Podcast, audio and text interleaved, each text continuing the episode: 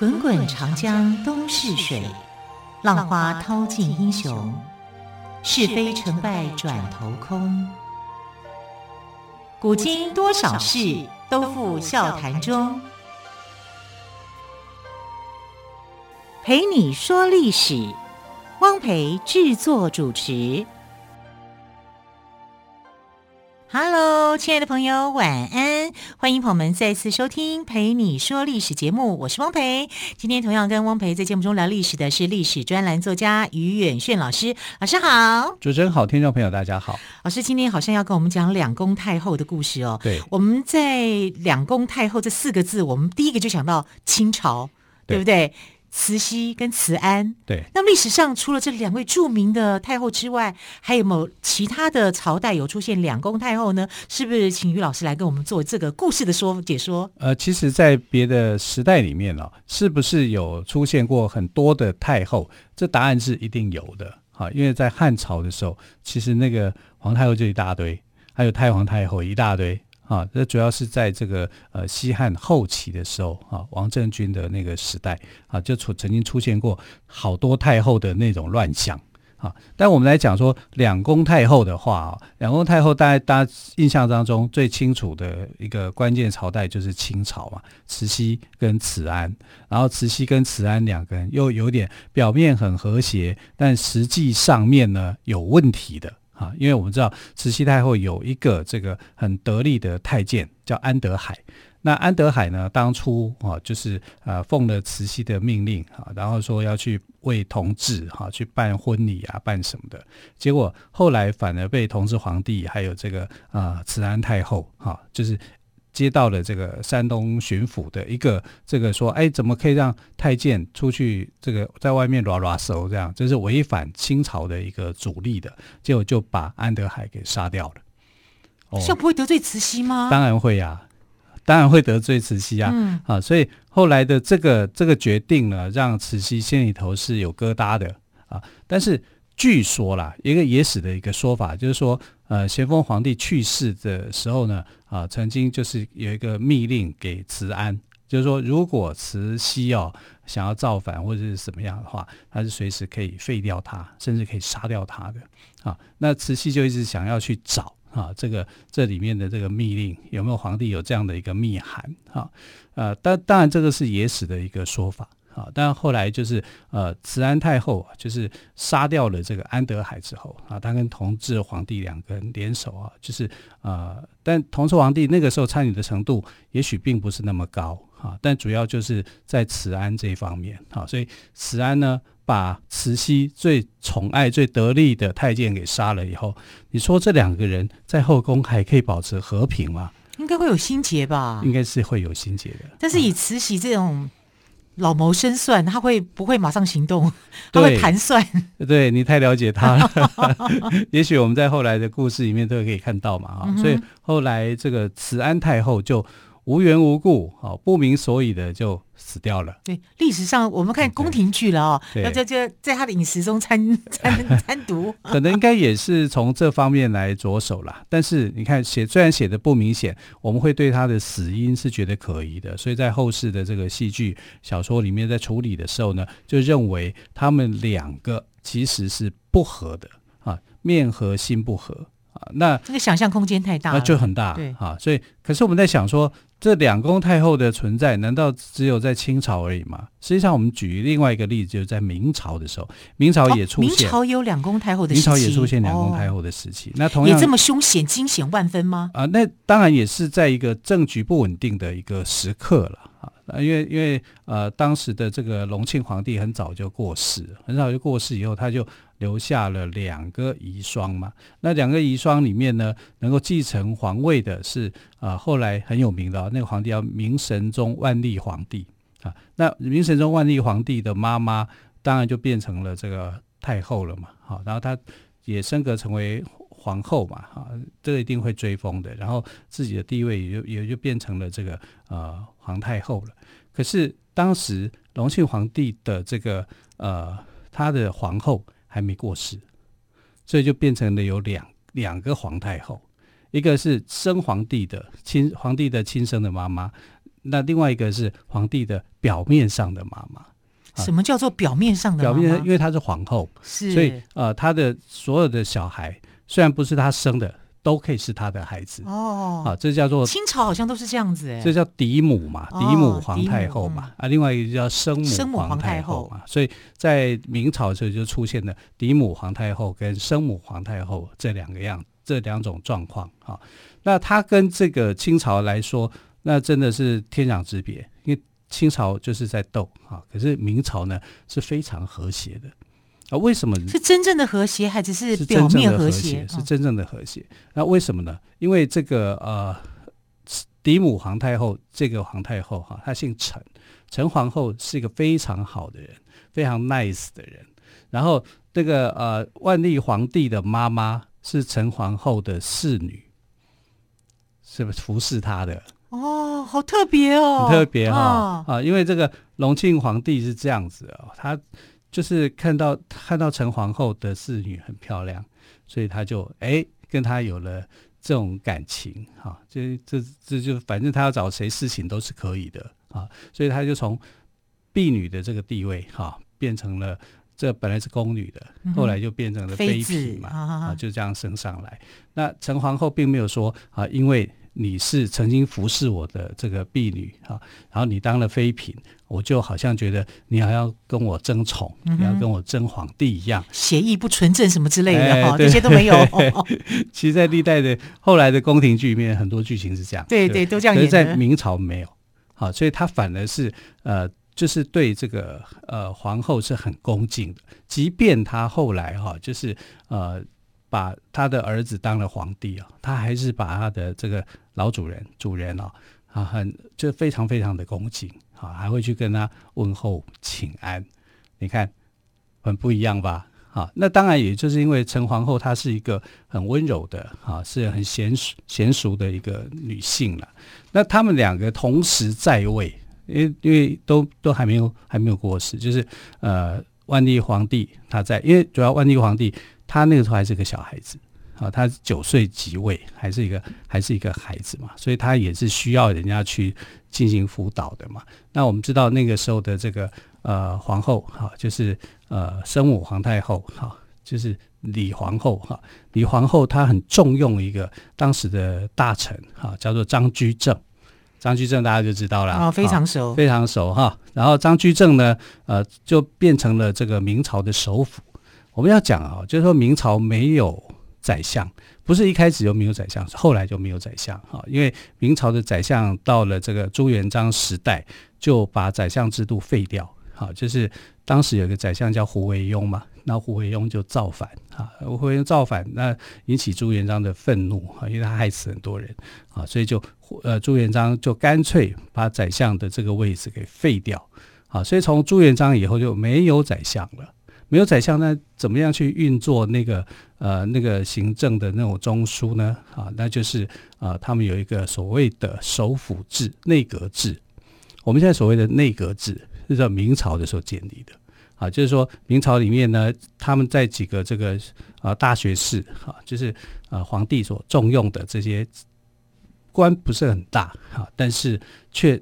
跟皇帝很亲近的这群人，他要去咨商他的意见，变成说他的意见成为皇帝的决策，啊，这个叫做内阁制，啊，所以呃一开始的内阁那些官员哦，官位都没有很高，哎，可是后来慢慢慢慢慢，就因为受到皇帝的呃重用嘛。什么文渊阁大学士啊，什么阁大学士啊，这样子啊，就变成这个内阁制就形成了。那这个内阁制形成到了他的这个从朱元璋之后，就再也没有宰相啊，因为宰相是有附属权的啊，宰相是很大的。所以如果说在明朝那个时代啊啊，一直还有宰相制的话，他可能会把这个君王的力量给分散，也许呢。到后期，这清朝也也如果遵循明朝的制度的话，说不定我们会变成一个君主立宪的国家，有可能哦，有点像英国那样，嗯、对。啊，就是因为这个实施起来就变成好几百年，不是说马上突然改变的。假如从明朝那个时候宰相制度还一直在没废的话，好，然后他会分担了这个君主的这个权力啊，变成啊，那所以你就知道说，其实我们到现代会可能会改名叫首相就对了。哎、对对对，对 其实其他的国家就是这样。对，好，就是几百年的这个经历废除下呃实施下来的话，首相会变成还在啊，但是君主会被虚极化啊，就是用这种方式来进行。但不管怎么样，历史来看，就是他把这个呃权力集中在君主的手上啊，所以废除掉这个首相制哦，其实就是君主专权。所以明清两个时代是君主非常专权的，可是你看，呃，在明朝以前，因为在宋朝，这个皇帝讲的话都不算数的，对，要大臣讲的才有用，对不对？有很多人会去牵制皇帝，因为呃，在宋朝的时候是多宰相时代。啊，宋唐朝也是哈、啊，有很多很多多宰相时代，就变成呃是皇帝跟大臣在共同治理这个国家啊，整个是不一样的。那同样的轮轮到这个到了明朝两宫皇太后的时候，哎，也是出现这样的一个情形。嗯，到底怎么从多宰相变成少宰相，变成没有宰相？那、嗯、这是一个复杂的一个历史过程哦。对对对，我们先休息一下之后呢，再请于远炫老师来告诉我们喽。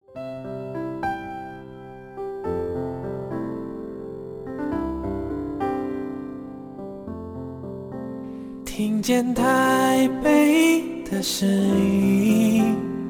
拥有颗热情的心，有爱与梦想的电台，台北广播 FM 九三点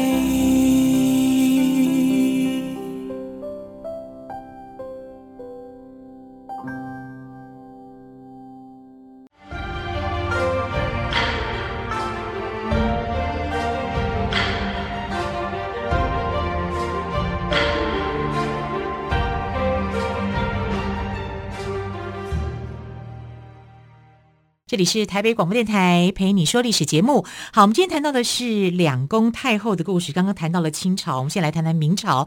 老师，明朝两宫太后有什么样的故事呢？呃，明朝两宫太后啊，我们一般称为叫做仁圣皇太后跟慈圣皇太后，仁慈嘛。哦，那仁圣取得还蛮有意思的。呃。对对对，那是一个太监取的。太监取的，哦 对对对，很聪明哎，谁也不得罪。在历史上蛮有名，叫冯保。啊，就是呃，这个蛮重要的一个太监的，也算是一个蛮忠心的人啊。因为没有忠心的太监的话，不可能创造出一个好的一个时代的啊。在这个时代叫张居正时代，张居正时代主要还是因为李太后的关系。那李太后就是慈圣皇太后，那仁圣呢就是这个呃陈皇后，也就是隆庆皇帝的这个陈皇后。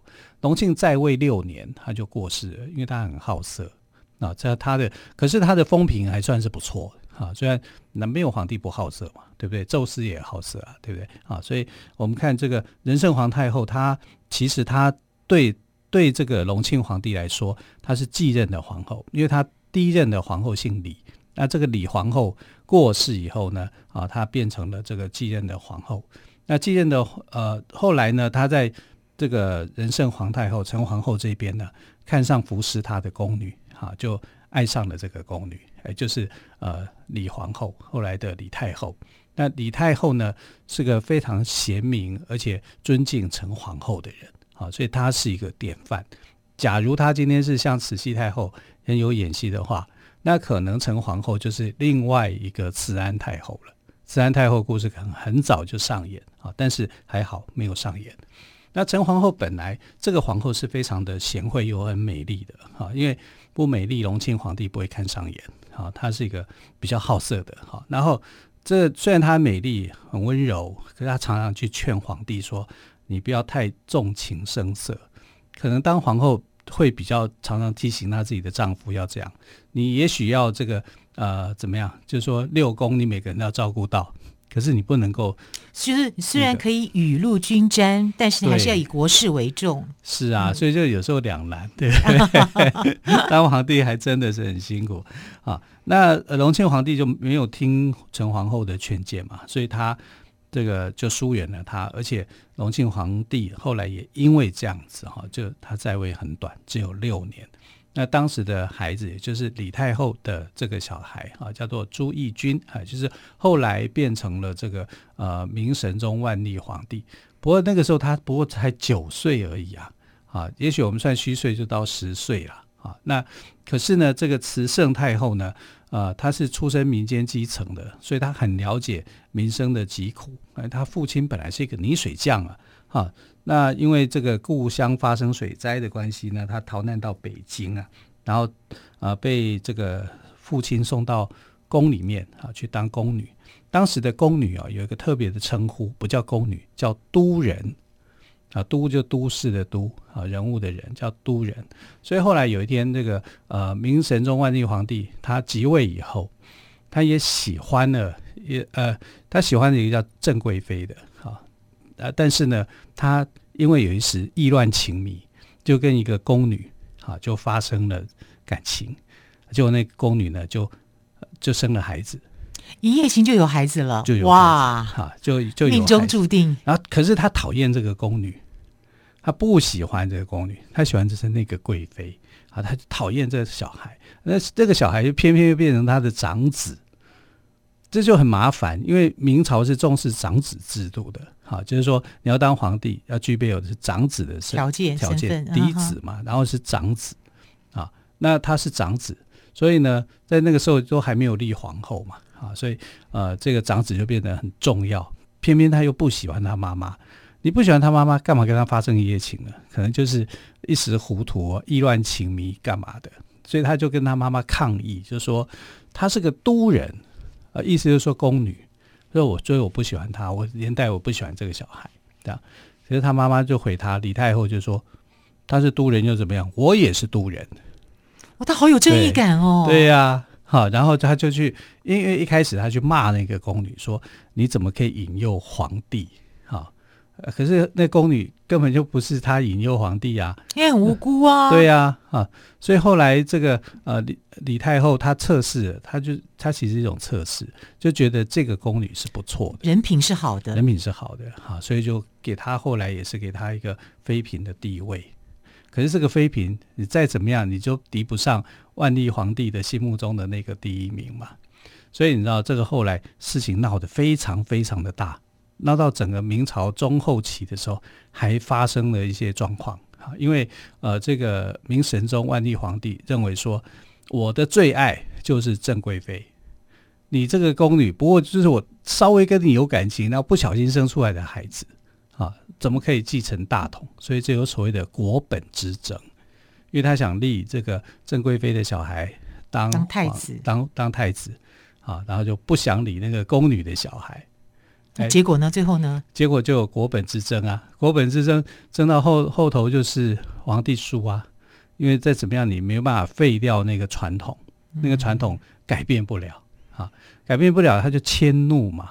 那迁怒以后，他的这个妈妈就教训他，说你做人不可以这个样子啊，对不对啊？怎么可以这样？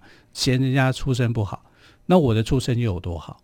如果是这样讲的话，你的出身也不好啊，所以他就把他骂一顿。好，那这个李太后是这样个性的人，我们就可以知道说，李太后这两宫太后哈，其实是呃非常的互补的啊。因为在这个万历皇帝哈，就是小时候他最喜欢做的一件事情是什么嘞？就是跑去找陈皇后，啊，就是仁圣皇太后去那边撒娇。他也很可爱耶，小孩子都可爱啊，小孩子还是小孩子嘛。对啊，因为他是跟父母亲问候完了以后，嗯、那时候呃，这个皇帝还在位的时候哈。问完问完安，请完安以后呢，他就会去跑去找这个陈皇后。那陈皇后因为自己这没小孩，所以他就听到小孩子很开心的，很开心。他连听到他的脚步就知道说他来了，他来了，母性就出现了。对，即使不是亲生的。其实你看，像同治皇帝也是这样，同治皇帝就比较喜欢慈安太后，不不喜欢他自己的妈妈，因为自己的妈妈就管他很多。啊，他就觉得很烦。通常亲生妈妈会比较严格一点，欸，对，所以他就比较叛逆啊。那因为同治太叛逆了，还杀掉了那个他的安德海哈小安子，所以那个后来光绪皇帝被选选上以后啊，慈禧太后对光绪皇帝是非常非常的严格啊，就不像对同治还有点放纵跟放任。好，可是这都是不是好的方式，他没有真的去针对说那个皇帝都不能太极端了。对对对，那刚好李太后是严格的，她真的很严格啊，因为她希望，所以我说生母都比较严格。对呀、啊，她也希望他变成好皇帝嘛，哈、嗯。那当时还好，就是说有张居正在罩着他嘛，好，所以在万历十五年以前呢，这整个这个明朝的当时的这个气氛呢是非常好的，啊，整个国家的财政啊是很稳当的，在各方面来讲是走上轨道的，好，可是从他当家以后，清算了张居正以后。国事就整个慢慢慢慢走下坡。对，他尤其是参与了几项的这个呃战争，这称为叫做万历三大征啊。最重要的就是啊，包括对这个日本啊，因为去援助朝鲜，这叫朝鲜之战。朝鲜之战的时候就花很多钱，好，所以朝鲜要觉得中国对他不错啊，因为在明朝的时候，你看就为他为这个国家去跟日本打仗。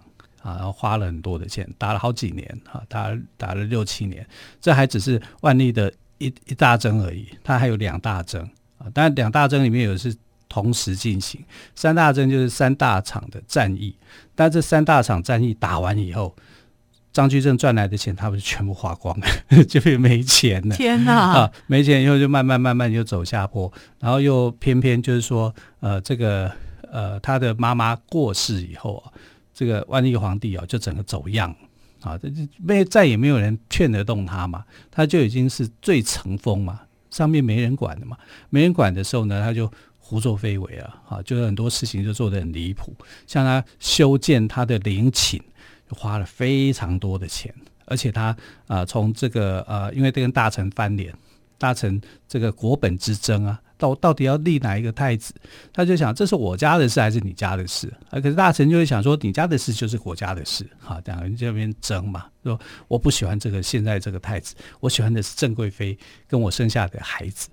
结果，呃，大臣不愿意说，这个长子才是你的继承人，啊，所以在朱长洵、朱长洛之间啊，就有了选择，国本之争。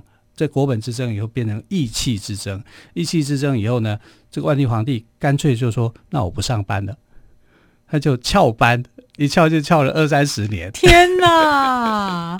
好，这个听的于远炫老师的解说，我们才知道原来明朝的两宫太后哦，对，跟清朝的两宫太后真的是迥然不同哦。那么在明朝的两宫太后中，生母慈圣皇太后是教导严格，嫡母仁圣皇太后是慈祥可亲。那么慈圣皇太后虽然参政，却没有政治野心；仁圣皇太后呢，更是以国家利益为中心，公正不徇私。所以明代后期的两宫太后对万历的新政推动贡献。是很多的哦，是的，好，非常谢谢岳云迅老师今天特别把两宫太后的故事说给我们听，再次谢谢于老师喽，谢谢，拜拜，亲爱的朋友，我们就明天再会，拜拜。